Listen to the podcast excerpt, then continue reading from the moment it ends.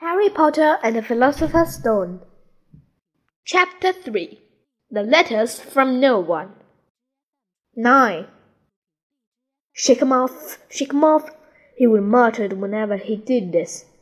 They didn't stop to eat or drink all day. By nightfall, Dudley was howling. He'd never had such a bad day in his life. He was hungry. He'd missed five television programs he'd wanted to see and he'd never gone so long without blowing up an alien on his computer. Uncle Vernon stopped at last, outside a gloomy looking hotel on the outskirts of a big city.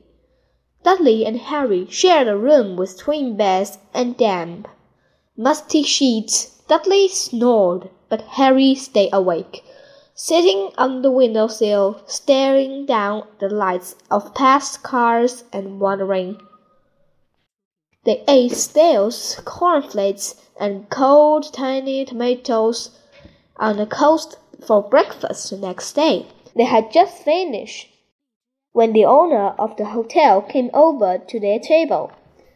Excuse me, but this one is for you, Harry Potter.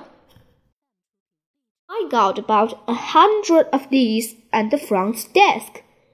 She held up a letter so they could read the green ink address. Mr. Harry Potter, room 17, Railview Hotel, Cokeworth. Harry made a grab for the letter, but Uncle Vernon knocked his hand out of the way. The woman stared. I'll take them, said Uncle Vernon, standing up quickly and following her from the dining room. Wouldn't it be better just go home, dear? Aunt Petunia suggested timidly.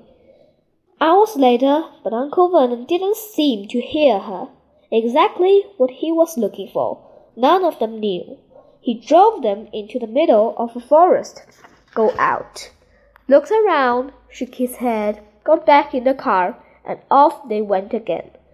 The same thing happened in the middle of a paved field, halfway across the suspension bridge and at the top of a multi story at the car park.